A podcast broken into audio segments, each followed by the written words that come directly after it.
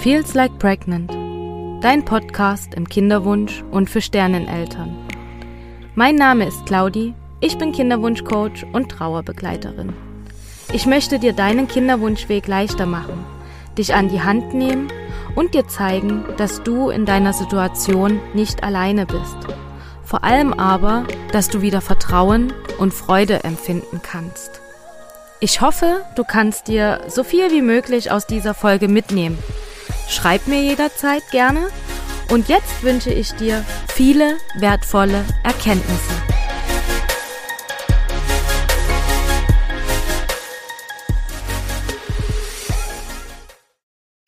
Hallo und herzlich willkommen heute wieder in meinem Podcast.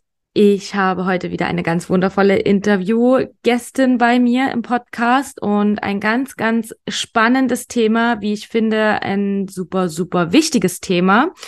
Ähm, ich glaube, es ist körperlich gesehen das Thema, um schwanger zu werden. Und um euch gar nicht länger auf die Folter zu spannen. Vielleicht kennt ihr sie auch schon, denn ich war auch mit Sophia vor kurzem erst live auf Instagram und ja, am besten, liebe Sophia, stell dich doch gerne einmal vor, wer du bist, was du machst und ja, was du anbietest. Oh, danke schön, dass ich hier dabei sein darf. Und das, danke für die Einladung. Und ja, ich bin Sophia, bin Psychologin, Heilpraktikerin und Fitnesstrainerin. Und ich kam eigentlich durch meine Schwangerschaft dazu, dass ich mich ganz viel damit beschäftigt habe. Einerseits mein Antrag war damals, wie kann ich meine, die Gesundheit meines Kindes verbessern?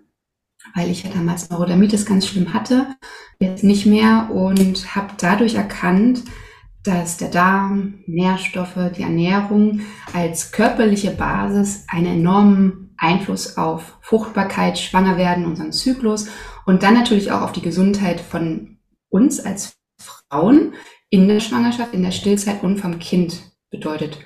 Und ich nehme da gar nicht nur die Frauen mit rein, weil vor der, vor der Schwangerschaft ist auch die Gesundheit des Mannes, die Zellqualität, sagen wir dann am Ende, ganz, ganz wichtig, was wiederum vom Darm, Ernährung, Lebensstil beeinflusst wird. Hm, super spannendes Thema, wie ich finde. Also wirklich sehr, sehr ähm, essentiell auch, um schwanger zu werden. Also auch ich hatte ja damals ähm, während meiner Kinderwunschzeit dann die Erfahrung gemacht, als ich mich dann als die Zeit dann gekommen war, dass ich zur Heilpraktikerin gegangen bin und wir uns mal auf einer anderen Ebene, sage ich jetzt mal, äh, meine Gesundheit angeschaut haben und da eben wirklich auf den Darm gekommen sind, dass es ja dann auch relativ schnell geklappt hat. Ich will jetzt gar nicht sagen, dass das das Allheilmittel ist, weil das kann man nie versprechen und man kann auch nie sagen, das ist der Schlüssel. Allerdings finde ich schon, dass ähm, ich für mich selber auch einen riesengroßen ähm, Punkt erkannt habe. Weil bei mir war es damals so, ich war ähm, natürlich mit dem, mit dem Wunsch zur Heilpraktikerin gegangen, ähm, schwanger zu werden und habe ja auch von meinem unerfüllten Kinderwunsch erzählt. Und sie hatte dann erstmal so einen Organcheck gemacht, wo sie gesehen hat, welche Organe arbeiten gut, welche arbeiten eher weniger gut. Und da ist sie natürlich auf den Darm gekommen und hat gesagt, jetzt machen wir erstmal einen Darmaufbau. Und sie hat dann damals äh, mir verschiedene Sachen mit aufgeschrieben. Wir haben dann nochmal eine Untersuchung gemacht und dann haben wir das sozusagen angepasst und ich habe dann sozusagen äh, meinen Darm wieder aufgebaut und als krassen Nebeneffekt, wo ich dann gemerkt habe, okay, das bringt wirklich was. Also was heißt, es bringt wirklich was? Man zweifelt ja dann trotzdem manchmal so gerade über Dinge, die man nicht sieht. Ne? Und ich hatte keine Beschwerden mit dem Darm oder so. Ich dachte, das wäre alles normal und ich habe das ja nie gemerkt, dass ich irgendwas, dass da irgendwas nicht stimmt. Und das ist ja das Tückische beim Darm, dass oftmals wird ja, ähm, sagen ja die Frauen, ja, ich habe ja nichts. Also ich habe normalen Stuhlgang, ich habe jetzt nicht irgendwie Blähungen oder sonst was. Und das Krasse war bei mir dann, als ich das dann genommen habe, drei oder vier Monate, jetzt muss ich kurz überlegen, September, Oktober, November, also drei Monate habe ich das genommen ähm, die Mittel, die mir die Heilpraktikerin verschrieben hat. Und ich habe wirklich einfach so fünf Kilo abgenommen.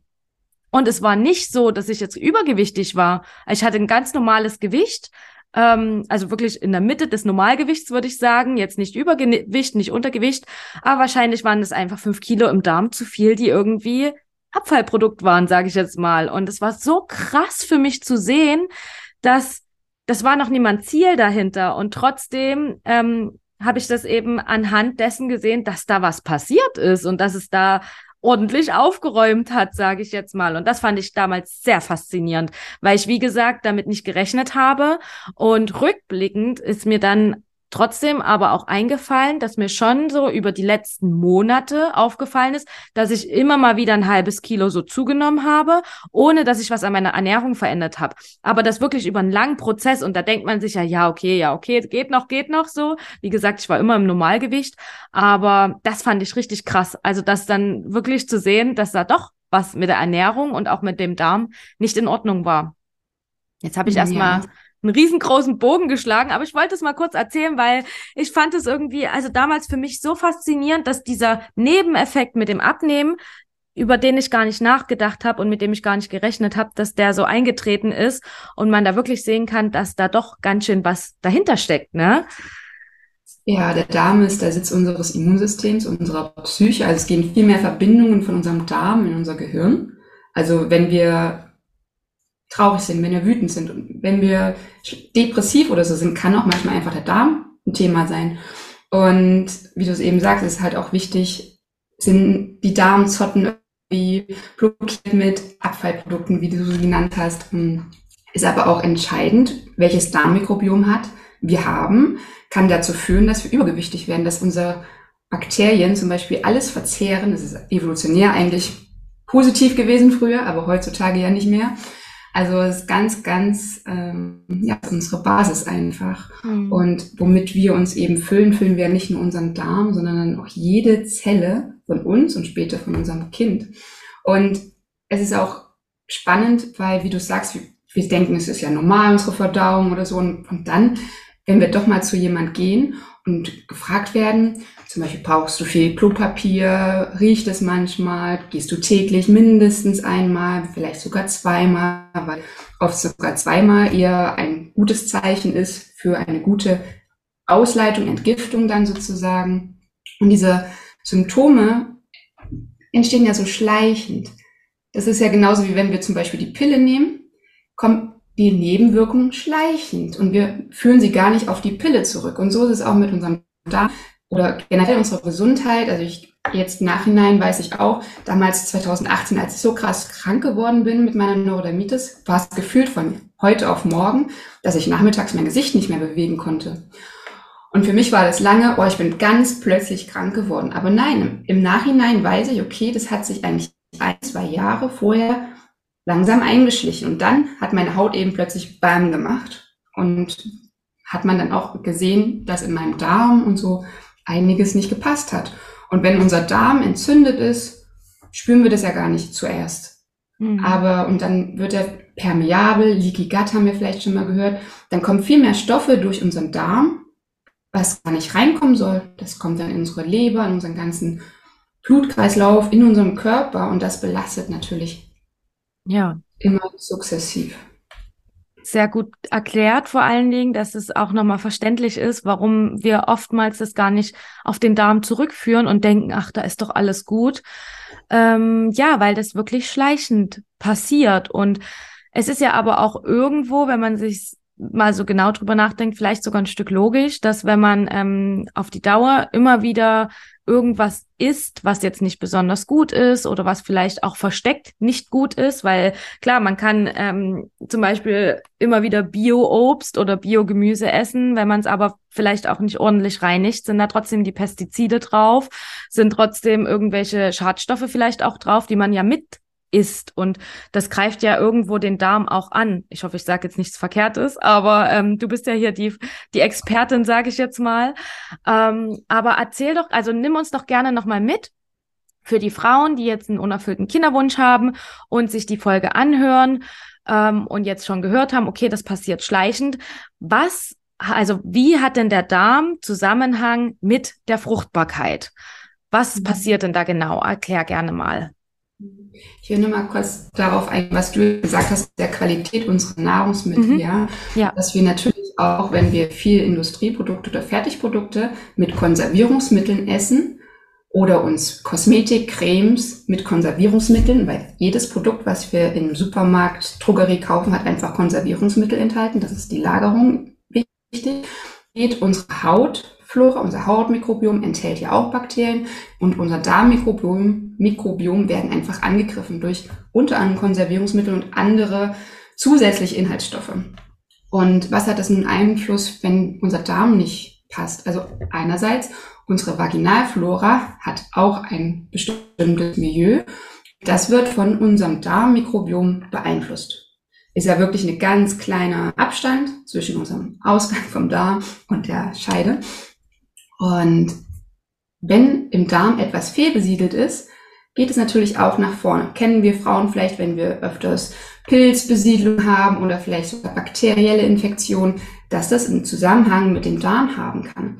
Und oft kommen wir ja dann mit Cremes und so, aber oft liegt die Ursache einfach im Darm, weil zum Beispiel die Pilze immer wieder nach vorne wandern sozusagen.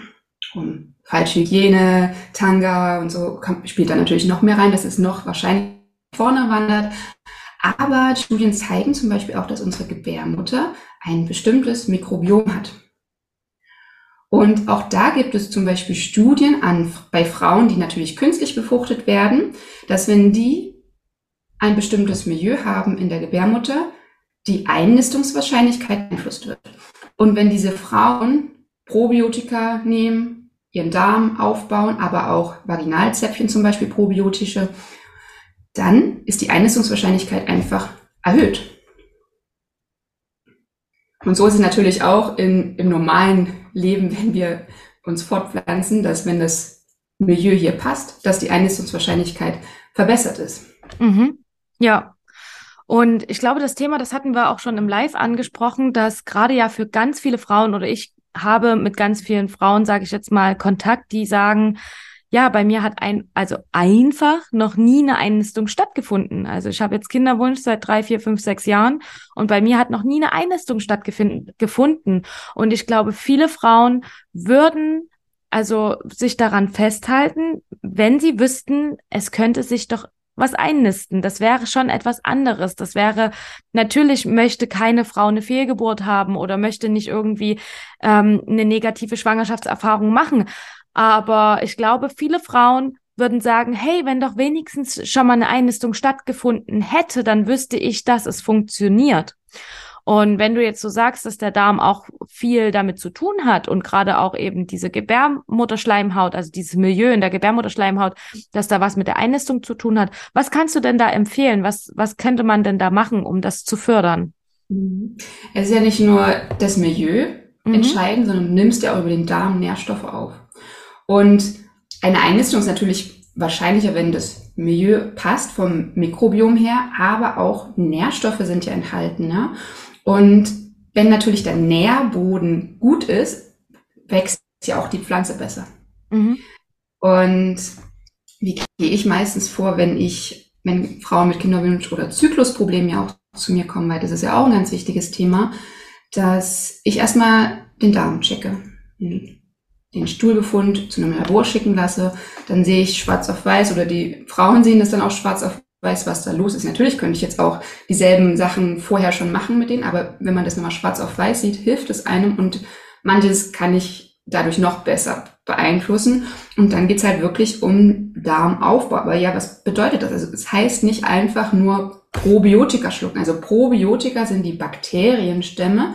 Es geht einfach auch darum, dass oft unser Darmmilieu basisch ist. Und der muss aber eigentlich sauer sein, damit unsere normale physiologischen Bakterien sich da ausbreiten und leben wollen. Mhm. Und wenn das jetzt aber basisch ist durch unseren Stress, durch unsere Ernährung, also Stress unter, ist ja enorm belastend für unseren Darm, nicht nur Zeitdruck, Nährstoffmangel ist Stress, unsere Gedanken bedeuten Stress für unseren Körper und dadurch kommt es schleichend zu Entzündungen und zu einem einer Verschiebung in einen basischen pH. Wenn wir zum Beispiel auch viel Fleisch essen oder Dinge essen, die wir einfach nicht vertragen. Und in diesem basischen Milieu neigen oder wachsen eher Fäulnisbakterien. Und das hat natürlich wiederum Einfluss auf zum Beispiel viel Histamin oder andere Produkte, die dann produziert werden Toxine durch Pilze, die uns dann zum Beispiel Gehirnnebel machen, uns müde werden lassen, Kopfschmerzen, Gliederschmerzen, Gelenkschmerzen und zum Beispiel das Histamin. Das kennen wir wahrscheinlich alle mit einer histaminfreien Ernährung. Manche haben Histaminintoleranz.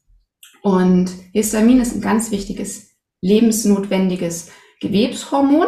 Aber wenn es zu viel ist, auch durch Stress oder durch die Ernährung, durch Entzündungen im Körper, durch eine äh, falsche Besiedlung, dann haben wir zum Beispiel einerseits vermehrt Krämpfe während des Zykluses, weil auch in der Gebärmutter Mastzellen sind, die das vermehrt ausschütten.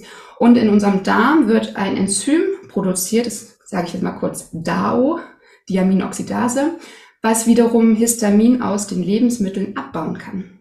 Mhm. Wenn wir jetzt aber zu viel Histamin haben, haben wir einerseits zum Beispiel Krämpfe in der, in, während des Zykluses. Andererseits wenn wir dann schwanger sind und ganz viel Histamin in den ersten drei Monaten haben, kann es passieren, dass es abgestoßen wird. Also es hat einen ganz wichtigen Faktor. Dass wir einerseits schwanger werden, ist es wichtig, Histamin. Haben wir aber in den ersten drei Monaten viel zu viel, fördert das eine Fehlgeburt. Okay, krass. Hm. Das ist natürlich auch eine krasse ähm, Botschaft. Also das habe ich so jetzt auch noch nicht gehört. Das ist echt, weil Histamin ist ja nun wirklich ähm, in sehr, sehr vielen Lebensmitteln enthalten. Also ich kenne das bloß von einer Freundin, die ähm, sich histaminfrei ernährt und mit ihr ist ja wirklich, also sie kann ja, man sagt immer so, sie kann ja fast gar nichts essen. Das ist natürlich auch nicht so, weil man muss bloß seine Wege finden, was man eben essen kann. Und es sind eben nun mal auch nicht so diese Sachen, die es überall und immer gibt. Ähm, aber es ist auf jeden Fall sehr, sehr spannend. Und ja. Histaminfrei geht eigentlich nur Wasser und Öl. Also okay. Histamin ist ja in jedem Lebensmittel ja. drin. Zum Beispiel Tomaten haben mehr oder Wein, ja. Alkohol, ja. soll man meiden. Aber wenn, es geht jetzt nicht nur darum, Histamin zu meiden, sondern deinen Darm aufzubauen, weil ja. auch Bakterienstämme natürlich Histamin produzieren. Hm. Und wenn dein, dein Milieu nicht passt und du dann zum Beispiel dieses Enzym, dieses DAO nicht produzierst in dem Maße, dann hast du zu viel. Mhm. Und zum Beispiel ab dem vierten Schwangerschaftsmonat produziert physiologisch unser Darm und, und sogar, glaube ich, die Plazenta mehr diese Abbauprodukte von Histamin. Aber okay, eben in den ersten drei Monaten. Ah ja, okay. Spannend auf jeden Fall. Und was würdest du denn sagen, ähm, jetzt hatte ich gerade eine Frage, die ist jetzt weg, aber wegen, ähm, wegen dem Darm. Sozusagen, der muss, also wenn jetzt eine Frau zu dir kommt, fangen wir nochmal so an. Ne? Wenn jetzt eine Frau zu dir kommt und sagt, ich habe einen unerfüllten Kinderwunsch, dann schaust du dir zusammen mit ihr das, den Darm an und ähm, hast ja auch letztes Mal im Live gesagt, dass du eigentlich immer irgendwas findest, was da aus der Balance ist oder meistens zumindest. Ich habe noch nie einen guten Darmbefund gehabt. Okay, okay, ja. Und was würdest du denn, also du hast dann auch so gesagt, dass die, also dass eigentlich alle Krankheiten im Darm auch entstehen. Und finde ich ja auch eine sehr, sehr krasse Aussage. Ich glaube, das hat auch Hippokrates gesagt. Kann das sein? Sagt er nicht auch sowas, so ein Spruch irgendwie, mhm. ähm, jede Krankheit entsteht im Darm oder so? Ja. Ja, Paracelsus hat auch solche. Ja, also schon ziemlich krass, dass das eigentlich schon sehr, sehr lange dieses Wissen da ist, obwohl ähm, erst seit zehn Jahren oder so das Mikrobiom entdeckt wurde. Also, dass wir wirklich im Darm so ein Mikrobiom haben. Und das ist ja echt krass, zehn Jahre, das ist nicht lange her. Also, ich meine, da war ich gerade mit der Schule fertig, ähm, mit dem Abi, würde ich sagen. Naja, nee, da war ich schon in der Ausbildung. Aber trotzdem total krass. Es ist einfach nicht lange her, wo das entdeckt wurde. Und trotzdem haben große Forscher und Wissenschaftler schon vor hunderten von Jahren entdeckt, dass die Krankheiten aus dem Darm kommen. Und nun haben ja viele Kinderwunschfrauen auch Krankheiten wie zum Beispiel eine Schilddrüsenunterfunktion oder sogar Hashimoto oder ähm, was gibt's noch? Neurodermitis was, was haben sie noch? Ähm, Endometriose, PCOS. Genau, genau die ganzen ähm, hormonellen Krankheiten, beziehungsweise gerade die eben um die ähm, Gebärmutter und Eierstöcke, gerade wenn es darum geht, auch diese ganzen Krankheiten. Ähm, und erklär doch da gerne nochmal den Zusammenhang oder beziehungsweise hol uns da nochmal ab mit der Aussage, jede Krankheit entsteht im Darm. Mhm. Ja, wie ich schon sagte, 70, 80 Prozent von unserem Immunsystem sitzen im Darm. Und erst, wenn wir über den Darm unsere Nahrung aufnehmen, kommt sie nach innen. Ja, das dürfen wir uns auch sagen. Also erst über den Darm kommt unsere Nahrung nach innen. Also nicht die Nahrung, sondern die aufgespaltenen Bestandteile, unsere die Nährstoffe, Mikro-, Makronährstoffe. Und das beginnt ja eigentlich schon im Mund, dass wir nicht kauen zum Beispiel. Ja, dass wir, dass dann unser Magen gar nicht so arbeiten kann, wie er kann, unser Darm nicht arbeiten kann, wie er soll. Und es beginnt bei unserem Stress. Jetzt habe ich den Faden verloren, weil ich ganz viel im Kopf habe. ähm, genau, wie beginnt das im Darm? Wenn unser Darm entzündet ist, wenn wir durch Stress, durch falsche Ernährung, Bewegungsmangel, zu wenig trinken, schlecht kauen, zu viel Toxine in unseren Nahrungsmitteln, zu viel hormonelle Wirkstoffe und so weiter. Alles, was wir dann aufnehmen, kommt in unseren Darm. Es reizt unseren Darm. Wenn wir zum Beispiel zu wenig Ballaststoffe essen, fangen wir mal da an, ist das natürliche Futter von unserer gesunden Darmbakterienkultur. Wenn wir davon zu wenig essen, mittlerweile essen die Leute vielleicht 20 Ballaststoffe, Gramm am Tag, früher waren es über 100. Also das erstmal. Ähm, haben unsere Bakterien nicht mehr ihre Futterquelle und greifen dann erstmal die Schleimhaut an. Mhm. Weil die wollen ja sich von irgendwas ernähren. Mhm. Wenn dann aber Futter nicht da ist, was passiert? Es wird immer weniger. Und durch unsere Ernährung und so verbreiten sich dann, auch weil die guten Bakterien weniger werden, Fäulniskeime, Pilze, andere Bakterien. Und die produzieren dann schlechte Toxine zum Beispiel, die uns wieder belasten. Und dann, wenn uns, also wir haben erst die Bakterien, dann die Schleimhautschicht und dann die Zellschicht. Wenn dann Bakterien, die guten Bakterien, die Schleimhautschicht weg ist, geht es natürlich an unsere Zellen. Und wenn da diese Zellschicht bröselt, dann kommen viel mehr Stoffe rein, als reinkommen sollen. Und das kommt zuerst über die, die Pfortader in unsere Leber und dann in unseren ganzen Blutkreislauf. Mhm. Und unser Darm ist einfach essentiell, nicht nur Immunsystem, hormonell mäßig, sondern auch, um Mikronährstoffe aufzunehmen. Mhm. Und Studien zeigen einfach, dass schon kleine Kinder Nährstoffmängel haben. Dass 97 Prozent der Deutschen Jodmangel haben, Folsäure, Folatmangel haben. 97 Prozent der Menschen haben Omega-3-Mängel. Mhm. Und Deutschland ist ein Nährstoffmangelgebiet. Jod, Selen, B-Vitamine, Magnesium. Also auch durch diesen ganzen Stress, den wir haben. Wie gesagt, unsere Gedanken machen uns auch chronisch Stress und chronisch krank, ja. Haben wir einen erhöhten Nährstoffbedarf. Aber wir nehmen viel weniger Nährstoffe auf über die Nahrung. Es zeigen auch Studien, dass Obst und Gemüse nicht mehr die Nährstoffdichte hat wie noch vor 100 Jahren. Unreif geerntet, Transport, Lagerung, Pestizidbelastung, und wie ich schon sagte, wir essen nicht mehr diese Ballaststoffe am Tag. Das bedeutet, wir essen gar nicht so viel Obst und Gemüse. Ich meine, selbst die Deutsche Gesellschaft für Ernährung sagt wenigstens fünf Portionen Obst und Gemüse. Eine Portion ist ungefähr eine Hand, ja. Aber selbst das reicht nicht, um diese Nährstoffe wieder aufzufüllen. Ja. Und das schafft auch nicht jeder. Fünf Portionen am Tag zu essen. Also ich glaube, das machen die wenigsten. Das machen leider die wenigsten. Also ich verstehe es immer nicht. Ich esse immer sehr viel Obst und Gemüse. Mhm. Ja. Ähm, aber ich esse halt auch viel Masse, sage ich dann dazu. Ja, ne? ja.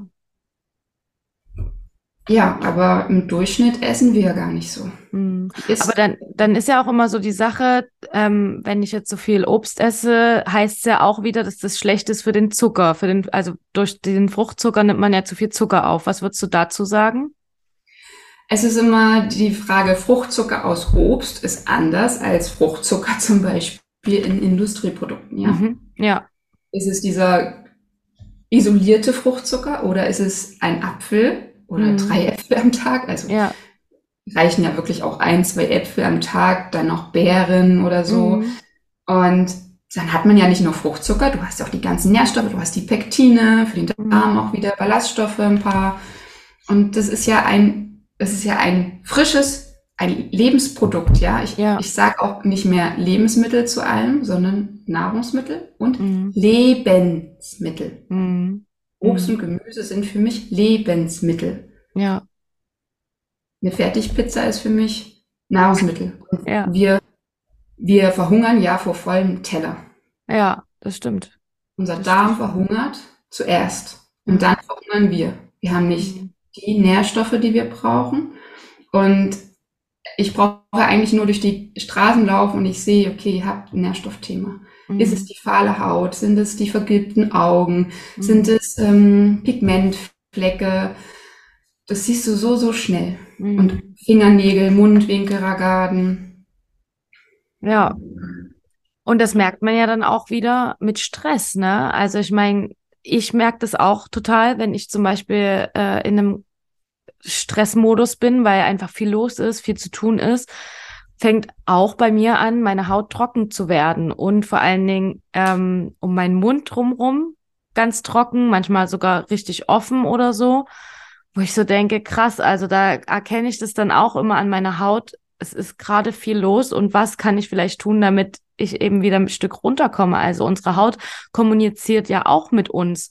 Mhm. Und finde ich super spannend, weil die Haut natürlich auch super viel mit dem Darm zu tun hat. Ne? Also du wirst es ja mit deiner Neurodermitis, hast du es ja am Anfang auch schon gesagt. Ähm, darüber bist du ja dann überhaupt auch auf das Thema Darm gekommen, ne? Durch, dadurch, dass du selber diese Erkrankung hattest. Mhm. Und das ja zum Beispiel Haut, mhm. Lunge, mhm. Darm, wir sind eigentlich eins, ja. Also ist ja weiß nicht, ob du dich dann auch embryologisch mal beschäftigt hast, entstehen wir aus so Keimblättern, ja? Mhm. Und eigentlich, unsere Haut geht über in unsere Schleimhaut in den Mund, mhm. aber auch in unsere Schleimhaut in Richtung Lunge. Das heißt, mhm. es ist ja alles zusammenhängt, ja? Und du hattest vorhin noch, da wollte ich noch drauf eingehen, zum Thema Schilddrüsenunterfunktion. Auch da ist ein Thema mhm. Stress und mhm. Nährstoffmenge. Zum Beispiel, wenn wir viel Stress haben, wie gesagt, auch unsere Gedanken, Nährstoffmenge bedeuten Stress für unseren Körper, produziert unser Körper viel mehr Cortisol und gleichzeitig muss zum Beispiel unsere Leber viel mehr ähm, Zucker, Glucose produzieren. Und dadurch verändern sich einerseits chronisch durch Stress unsere Fett, äh, unsere Leberzellen in Richtung nicht alkoholische Fettleber irgendwann am Ende. Mhm. Und Unsere Leber kann nicht mehr die Entgiftungsleistung bringen, die Östrogenabbau, was ja dann wiederum Einfluss auf unseren Zyklus, auf unsere Fruchtbarkeit hat. Und gleichzeitig Nährstoffe sind, also eigentlich, ich hatte früher auch eine diagnostizierte, diagnostizierte Schilddrüsenunterfunktion. Mhm. Und ich sollte L-Tyroxin nehmen. Mir ging es grottenschlecht dadurch. Mhm. Und dann, mittlerweile habe ich es nicht mehr, ja. Einfach, weil ich meinen Stress minimiert habe. Also Entzündung im Körper, im Darm sind auch wiederum Stress. Und Nährstoffe. Du brauchst für deine Schilddrüse Jod, Selen, Eisen. Ja. Um diese Hormone zu produzieren, umzuwandeln. Wenn du das aber nicht hast, und wie gesagt, Jod, Selen, Eisen, haben sehr, sehr viele Frauen, 97 Prozent der Deutschen haben Jodmangel, einen Mangel. Ja. Und wir hören ja Jod, okay, das brauchen wir für unsere Schilddrüse oder früher hatten, vor 100 Jahren gab es Kretinismus noch ganz viel, ja, aufgrund von Jodmangel. Mhm. Mittlerweile ist ja jodiertes Speisesalz, es hat das ein bisschen minimiert, aber empfohlen sind ja 200 Mikrogramm Jod am Tag. Für Schwangere und Stillende noch mehr, weil in der Schwangerschaft hat man ja noch eine Schilddrüse zu produzieren, in der Stillzeit die Brustdrüse. Und da hört man schon, okay, aber das sagt einem keiner. Die Brustdrüsen brauchen Jod, unsere Eierstöcke brauchen Jod, die Prostata braucht Jod, der Darm, die Haut, also trockene Haut ist auch oft ein Jodmangel. Mhm, krass. Und ich sehe bei ganz vielen, dass sie zum Beispiel hier die trockene Ellbögen haben. Mhm. Das ist oft, also meistens ein Zeichen von Jodmangel. Nicht, weil wir viel auf den Ellbögen sind, uns aufreiben oder trocken sind. Mhm. Nein, Jodmangel. Mhm. Und unser Gehirn braucht Jod, die Lymphozyten, unser Immunsystem ähm, braucht Jod. Jedes Gewebe braucht Jod. Und wenn wir dann hören, 200 Mikrogramm am Tag sollten mindestens aufgenommen werden, was allein für die Schilddrüse reicht. Mhm. Nur für die Schilddrüse reicht das, diese 200 Mikrogramm. Und die Deutschen aber maximal 100 Mikrogramm am Tag aufnehmen. Mhm. Krass, ja. Hörst du schon mal, okay, wir sind extreme Mangel. Ja, und vor allen Dingen, was mir auch gleich auffällt, ist, du sagst ähm, Jod, Selen, Magnesium, all das sind Nährstoffmängel in Deutschland und all das sind ja auch wichtige Nährstoffe, um schwanger zu werden. Also viele haben ja auch einen Selenmangel, viele Frauen im Kinderwunsch oder eben auch Magnesium, also alles solche Nährstoffe, die man ja braucht, um schwanger zu werden. Und ich mhm. finde es so spannend, weil ähm, ja, jede Frau hat vermutlich irgendwo einen Mangel, weil wenn du sagst, 97 Prozent der Deutschen haben einen Mangel, dann wird es auch die Frauen im Kinderwunsch betreffen. Und was ich jetzt aber gerade nochmal sagen wollte, hat ja auch ganz viel die Schilddrüse mit der Nebenniere zu tun. Und Nebenniere hat ja nun wieder viel mit Stress zu tun. Und wenn die Nebenniere überstresst ist, sage ich jetzt mal, dann ähm, kann sie ja auch nicht so richtig die Hormone bilden, die es braucht, um schwanger zu werden. Also das hat ja alles so einen riesengroßen Zusammenhang. Also es ist schon echt spannend. Und wo kommt's her? Aus dem Darm. Also echt mhm. krass, dass es so zusammenhängt. Ja, da hast du ja noch was angesprochen mit dem Darm, zum Beispiel Cortisol. Mhm. Progesteron kennen wir. Ja. Das ist unser Schwangerschaftshormon. Ist ganz wichtig, damit wir überhaupt schwanger werden und sich die Schwangerschaft dann hält. Ja. Wenn wir aber zu viel Stress haben, Progesteron und Cortisol haben dieselbe Vorstufe. Mhm. Und wenn wir viel Stress haben, wird natürlich aus dieser selben Vorstufe Cortison, Cortisol produziert, mhm. ja. Und da, wenn wir chronisch Stress haben, wie gesagt, Entzündung, Nährstoffmängel, Gedanken, nicht immer nur dieser Zeitdruck, den wir haben, ja, und ja. immer erreichbar sind.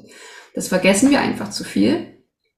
Dann sind Fruchtbarkeit nicht unsere lebensnotwendigen Produkte ja. oder äh, Vorgänge, weil der Körper will sich ja erstmal selber erhalten und merkt, okay, wenn ich mich nicht mal selber erhalten kann, wenn ich nicht mal genügend Nährstoffe für mich habe, wie soll ich denn dann ein Kind produzieren? Ja. Und ich hatte auch dazu zum Thema Darm, Ernährung, Nährstoffe hatte ich auch schon ein Webinar dieses Jahr gehalten, was man auch noch also kaufen kann. Und auch diese Nährstoffmängel haben einfach die mindern unsere Fruchtbarkeit, haben negative Einflüsse auf unseren Zyklus. Wenn ich mir anhöre, dass 70 Prozent der Frauen oder mittlerweile schon 80 Prozent unter PMS-Problemen leiden. Mhm. Oder 80 Prozent der Schwangeren haben später Übelkeit. Mhm. Und ich habe mich damals schlecht gefühlt, weil ich keine Übelkeit hatte, weil es heißt ja, Übelkeit heißt, dass es dem Kind gut geht. Mhm. Dann denke ich so, warum ist es ein Zeichen, wenn es mir schlecht geht, dass es dem Kind gut geht? Mhm. Also nur weil das normal ist, kommt es zu diesem, dieser Vorstellung, ja. dem Kind gut. Das ist ein gutes ja. Zeichen, dass die Schwangerschaft bleibt. Und ich hatte da so Angst, dass mein Kind mhm. verloren geht, ja, weil es mir ja. nicht schlecht ging. Ja, ja. Und es gibt so, so viele Schwangerschaftskomplikationen. Ich höre, ich rede jetzt gar nicht nur von Schmerzen im Iliosakralgelenk und Lungenprobleme, Rückenschmerzen, mhm. weil wir ja auch einfach bewegungsarm sind. Unsere Beweglichkeit in unserem Becken, in unserer Hüfte, in unserer Schulter sind einfach nicht mehr, wie sie sein sollen. Ja. Das ist ja schon mal ein Thema. Aber auch diese Nährstoffmenge wirken oder auch der Darmzustand wirkt auf die Gesundheit der Frau und natürlich auch auf die Gesundheit des Kindes. Denn wenn ein Kind schon in der Schwangerschaft Nährstoffmängel hat und weitergeht, jedes vierte Kind hat Neurodermitis, wenn es auf die Welt kommt. Ja. Allergiepotenzial ist enorm. Es gibt mittlerweile, sammeln sich die Artikel, wie hoch mittlerweile die Steigerung von chronischen Krankheiten ist. Hm. Teilweise um 200 Prozent in den letzten Jahren. Ja, krass. Krass, ja.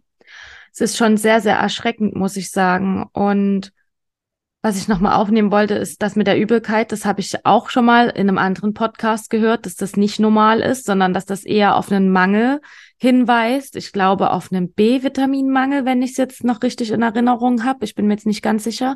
Aber das ist ja schon krass, wie du sagst. Ne? Also man hofft eigentlich so ein bisschen auf Übelkeit, damit man denkt, dass dem Kind geht's gut, aber eigentlich hat das ja, ist das ja auch wieder nur ein Zeichen vom Körper, dass irgendwas fehlt, dass es eben einem selber oder dem Baby vielleicht gar nicht unbedingt gut geht, weil etwas fehlt im Körper. Und ich finde es ja auch total spannend, ähm, was, was du jetzt auch so ein bisschen angesprochen hast, ist, es muss ja, der, also es sollte der Darm gut arbeiten können und gesund sein, damit eine Schwangerschaft entstehen kann. Oder beziehungsweise, ähm, also du hast jetzt gerade so viel gesagt, ich muss nämlich erstmal sortieren, mit was ich jetzt anfange.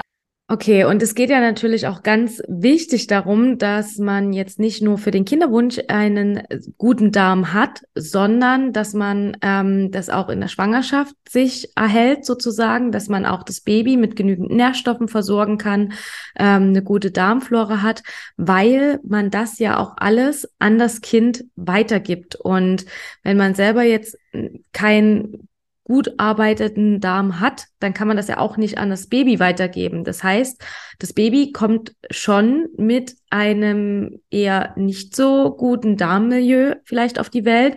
Somit hat es natürlich auch kein so gutes Immunsystem. Und wie du auch sagst, man beobachtet seit Jahren, dass ganz viele Kinder mit Neurodermitis auf die Welt kommen.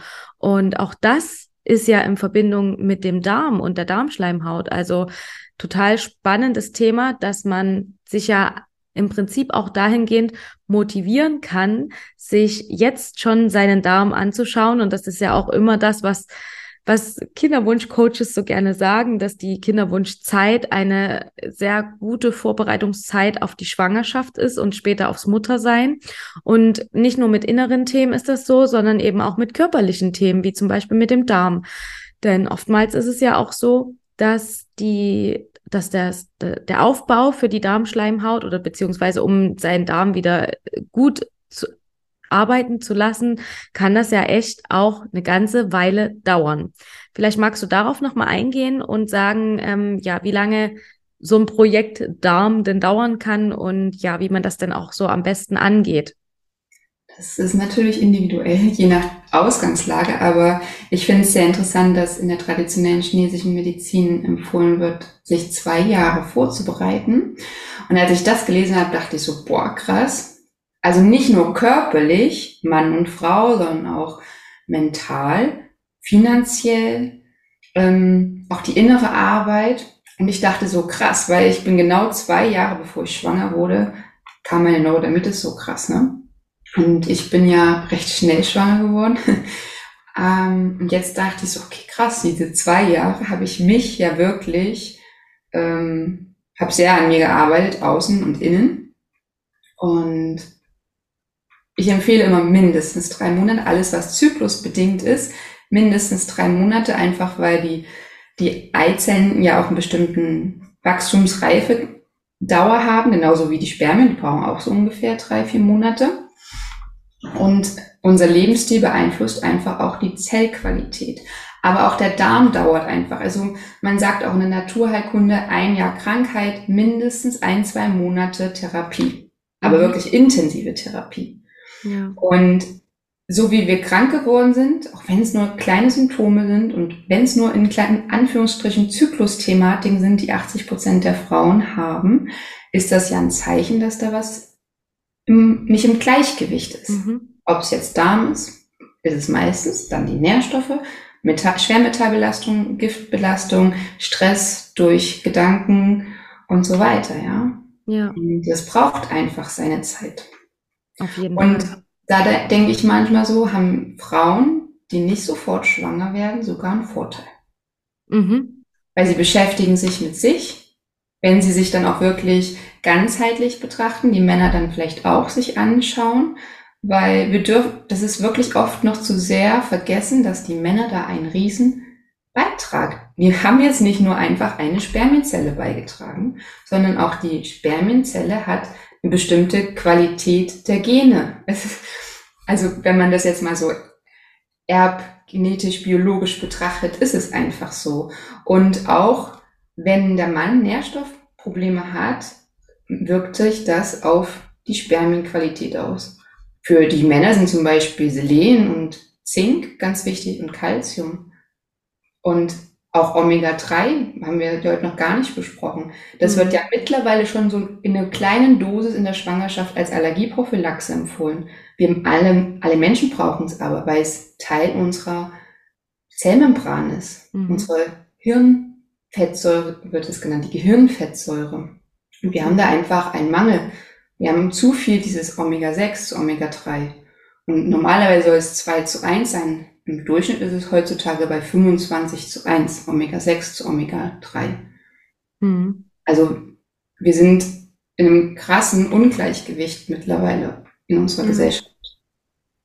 Ja, was ich vor allen Dingen auch so spannend finde, ist, um das nochmal kurz aufzugreifen, dass du ja auch sagst, diese PMS-Probleme, das sind, viele Frauen tun das ja ab. Ja, ich krieg halt meine Tage. Das ist normal, dass ich da Schmerzen habe, dass ich da Krämpfe habe, dass ich, dass mir da übel ist oder ich Kopfschmerzen habe.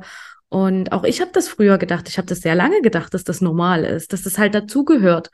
Und bis ich dann mal darauf gekommen bin, dass das auch ohne Schmerzen geht und auch ohne meine monatlichen Migräneanfälle.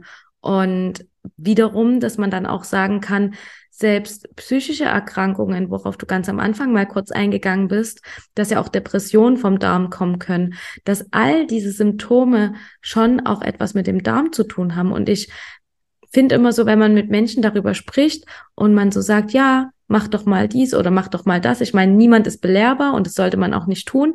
Aber wenn man so mit jemandem ins Gespräch kommt, dann kommt meistens so die Antwort, ich habe doch nichts. Ich habe doch keine Beschwerden, ich habe doch keine Probleme. Vielleicht hier mal äh, Kopfschmerzen oder ich ja Menstruationsprobleme oder so, aber dass die die Menschen tun das schon als normal ab. Und das finde ich so erschreckend eigentlich, ne? Wir haben keine Probleme, weil es normal ist. Genau. Dieser Satz ist eigentlich so krass. Ja. Weil jeder hat Probleme, mhm. Baustellen, Symptome und das ist menschlich. Oder? Ja. Ja. Und das muss aber nicht sein. Und du hattest ja auch gesagt, also nochmal gesagt, was ich gesagt habe mit der Neurodermitis, jedes vierte Kind, mhm. Neurodermitis, Allergie, sind extrem hoch geworden, ja. Also weil wir ein Massensterben in unserem Darm haben, mhm. gehen so krass viele Krankheiten hoch. Und nicht nur Neurodermitis, auch die Zähne werden die Anlagen in der Schwangerschaft gelegt. Wenn da natürlich Nährstoffe fehlen, die brauchen wir auch einfach dafür. Oder PCOS hatten wir jetzt auch schon ein paar Mal das Thema polyzystisches Ovarialsyndrom.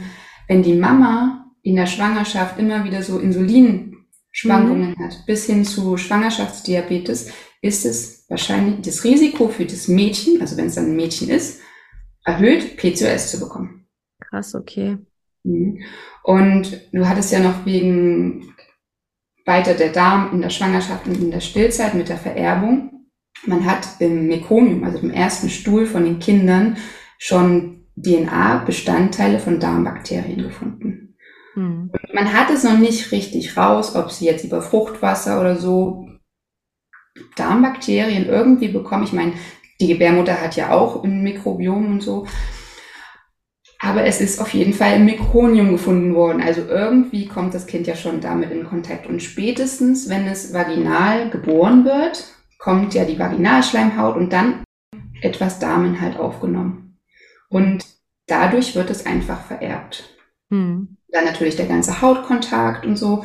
Und auch über die Muttermilch, wenn dann gestillt wird, hat nicht nur Bakterien aus dem Darm, die dann über Lymphwege in die Milchdrüsen wandern zum Kind, sondern auch gute Präbiotika, also Ballaststoffe, Oligosaccharide heißen die. Hm. Also Zuckermoleküle, wo dann also über den Vaginalgang kommen vor allem Lactobacillen rein. Und die verbrauchen dann, die leben ja unter Sauerstoff, den ganzen Sauerstoff im Darm und dann kommen über die Muttermilch Bifidobakterien und so, die sich dann vermehren können, weil die Lactobacillen äh, Sauerstoff verbraucht haben. Und dann kann sich das alles aufbauen. Mhm. Und die ersten drei Jahre, ich sage eigentlich die ersten drei Jahre plus Schwangerschaft, sind extrem sensibel. Der Darm der Kinder ist so sensibel auf äußere Einflüsse.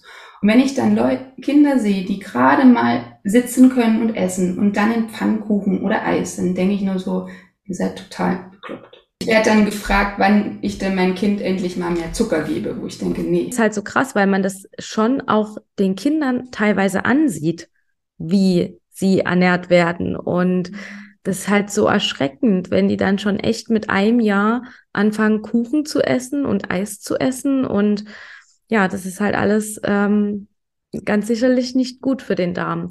Aber lass uns mal zurück zum Kinderwunsch kommen. ähm, was würdest du denn jetzt einer Frau im Kinderwunsch empfehlen? Also auf jeden Fall eine Darmanalyse sozusagen, wo du ja auch sagst, da kommt definitiv irgendwas bei raus, was man sich anschauen kann, was man verbessern kann. Und wie würdest du denn dann weitergehen? Nochmal einen Nährstoffcheck machen, also ob da alles vorhanden ist? Genau, also ich schaue natürlich auch, wie ist die Ernährung. Ja. Ich schaue auch immer auf die Bewegung. Ich schaue auch gerne auf die Beweglichkeit im Becken mhm. und auch auf das, also ich arbeite ja vor allem online, dass sie dann ihren Bauch auch massieren, weil ich hatte auch, habe ja Osteopathieausbildung begonnen, ein Jahr schon und wenn wir verspannt sind, geht das natürlich auch auf unsere Beckenorgane, ja, und kann mhm. dann wenn wir schwanger werden, auch zu Schmerzen führen, kann aber auch dazu führen, dass wir Menstruationsthematiken haben oder Probleme eben schwanger zu werden, weil wenn du einen krassen Zug hast, zum Beispiel auf einer Seite an der Gebärmutter, hat das ja Einflüsse, ne? Mhm. Und das gehe ich mit den Frauen durch. Ich arbeite ja wirklich mehrere Wochen, Monate mit denen zusammen. Und natürlich dann auch die Nährstoffe. Das, also schon sehr gern gesehen, wenn sie dann ein, ein Nährstoffprofil machen. Aber meistens sind sie halt auch im Mangel. Und dann ist natürlich auch die Qualität der Nährstoffe. Ja? Also ich sage eigentlich ungern, geht zur Apotheke oder zum Drogerie, weil da oft mittlerweile immer noch Titandioxid teilweise drin ist, obwohl mhm. es verboten ist. Ähm, oder andere Stoffe, dann in einer schlechten Zusammensetzung, Zusatzstoffe wie gesagt, oder zum Beispiel Vitamin D in einer in einer Tablette, wo ich denke, hallo Leute, das ist ein fettlösliches Vitamin, das muss verarbeitet werden, damit es in einer Tablette ist und dann schluckst du das mit Wasser. Wie willst du das aufnehmen? Oder synthetische Folsäure, die die meisten Frauen gar nicht aufnehmen können. Mhm.